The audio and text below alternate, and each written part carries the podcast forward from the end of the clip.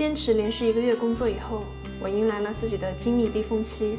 我已经连续两周不想做事了，不想拍视频，不想剪辑，不想改稿，甚至不想做我最喜欢的事——看书。我看电视提不起兴趣，打游戏提不起兴趣，也不想出去玩。躺在床上会焦虑，我还有好多事没做；起来做事情又静不下心，觉得我应该好好休息。就在这样的死循环当中度过了两周，我懊恼地承认，我也很想高效，但我并不是时时刻刻都是高效的。我总是想做的更多，然而事情的发展并不总是按照我计划的样子来。今天想来聊一聊精力管理。吃苹果一定要先吃好的，因为先吃烂的，好的也在慢慢变烂，你就永远吃不到最好的那一口。做事情一定要先做对自己最有价值、最重要的，因为你把所有的精力用来做鸡毛蒜皮的小事之后，你就不再有精力做最重要的事了。那怎么样在精力最旺盛的时候做最重要的事？这件事情好像没有吃苹果那么简单。首先，很多人对于自己的精力高峰期并不清楚；其次，很多人也分不清楚哪些事情是对自己最重要的。关于怎么区分重要的事，我在《九个习惯让你的生活更有序》中提到过，感兴趣的朋友可以去看看。这节主要讲精力管理。精力管理的核心不是去哪里借更多的精力，因为每个人的精力都是一样多的，一天二十四小时。精力管理的核心是了解你自己的精力高峰期，再通过权衡，把合适的任务放在合适的时间段来发挥精力的最大效益。当你能够全方位地了解自己的精力时，才能更加优化自己的任务分配。做的更少而得到更多。我尝试精力管理有几个月了，这几个月我一直在探索更适合自己的工作流，一种更轻松却能得到更多的努力。下面就来介绍一下我具体探索精力管理的流程和心得。第一步，测试你的精力高峰期。写一张时间表，把你从早到晚的活动都列出来。这个表里要反映你真实的日常活动，而不要写你想象的日常活动，尽量写的详细一点。在一周内记下你做这些事情的感受。你可以直接在表上标注。在这里我设计了一些问题，当然你们也可以根据自己的需求修改。比如说，我现在身体的感觉是否精力充沛？一到五分，你会打多少分？一代表精力不充沛，五代表精力非常充沛。我是否全神贯注？一到五分，你会打多少分？一代表无法专注，五代表非常专注。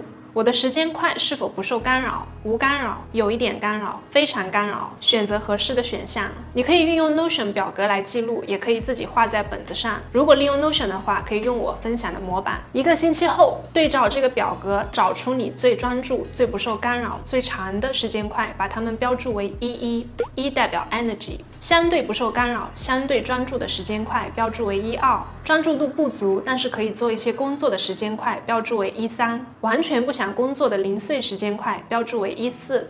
比如我最好的精力高峰期是在早上的八点到十点，十点之后会有所下降，在下午的两点到四点是另一个高峰期，四点之后会开始下降。每个人有不同的生物节奏，如果你觉得测试的不够准确，也可以记录一个月的数据。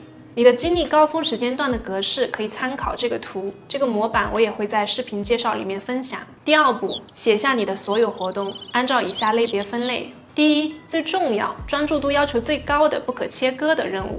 不可切割的意思指的是任务要有连续性，如果断了就很难找回感觉。比如说我的活动是写作、拍摄、学习，这三块是不可切割的，一定要在高专注、不受干扰的状态下完成，而且需要大块的时间。第二，可切割必须做的任务，对我来说是剪辑、管理计划等等，这些任务可以不用那么专注，就算被打断也能很快重新进入状态。第三，零散的、相对不太重要的任务，比如说做家务、取快递、收发。邮件回复信息等等，不需要太多专注力，随手拿起来就可以做的事情。第三步，分配任务。现在把你的一号任务放在一一中，先放最重要的，如果放不下就放到一二，千万不要放到一三。然后把你的二号任务放进一三，三号任务放进一四，一号任务切记太多，一到三个已经是极限，如果超过三个就会扰乱你的工作流，管理成本会变高，专注度会降低，就失去精力管理的作用了。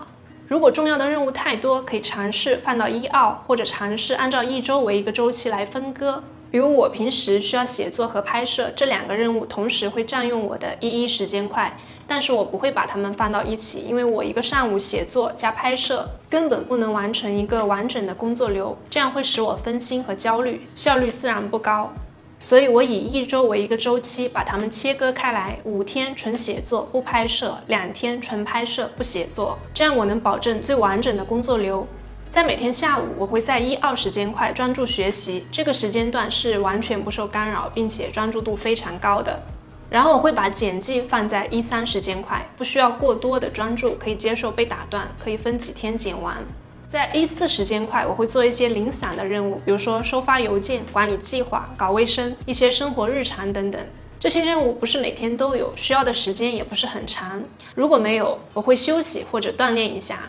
以上就是我个人的例子，当然每个人的工作任务都不一样，所以你们需要根据自己的实际情况来做调整。在这里只是一个参考。我想说明什么呢？我想说明的重点是，精力管理的意义在于了解你的精力情况，你自身的身体节奏与你的任务之间相互做出协调，以达到效益的最大化。注意是效益而不是效率，效率指的是做越多的事越好。而效益指的是做更少的事，但收获更大。就像我在开头举的吃苹果的例子，先吃最好的，把烂的扔掉。如果你一直吃烂苹果，那你永远都吃不到最好的那一口。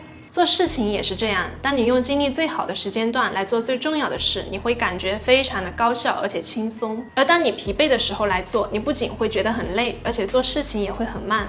效益是投资思维。如果你的任务太多，要时刻保持警觉，对你的任务进行调整，以让你的精力发挥最大的效益。每个人的精力都是有限的，人一天虽然都是二十四小时，看起来很多，但是精力高峰期最多只有三到五个小时，有些人甚至更少。所以你要想清楚，把你的主要精力投在哪些地方，能够给你带来最大的回报。当你运用好精力管理时，你会发现你的工作出奇的饱满，而且效率非常高，你也能节约更多的时间。最后再补充几点，在做完一天的工作后，记得来一点小放松。第一，每天做一件自己喜欢的事，不需要太紧绷，认真工作也要认真生活。在完成工作后，你甚至可以利用一三一四的时间块追会剧，做一些自己喜欢的事。这件事能够让你感觉到很放松，让你喜欢你的生活，这就相当于我们做了高强度的训练后的身体的拉伸，这是必不可少的。我以前尝试过把我的全部工作挤在一起做，然后抽几天娱乐，比如说我一整周都会沉浸在繁忙的工作节奏中，然后周末休息。我发现这样的休息除了让我想睡觉以外，没有别的欲望，因为太累了。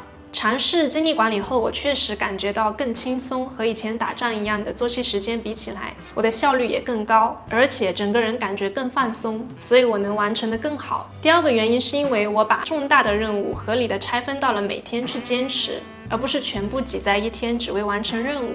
比如说写作、学习这些事情，已经成为了我每天的习惯。这些习惯反向的滋养了我，就像学英语。学英语呢，最需要的是持久坚持。每天学习一小时，比一周学习一天、一次学习五小时更有效。所以劳逸结合、合理分配很重要。第二是一定要保持充足的睡眠。精力管理的核心首先是不疲惫。一个作息健康、睡眠充足的人的效率肯定比作息混乱的人更高。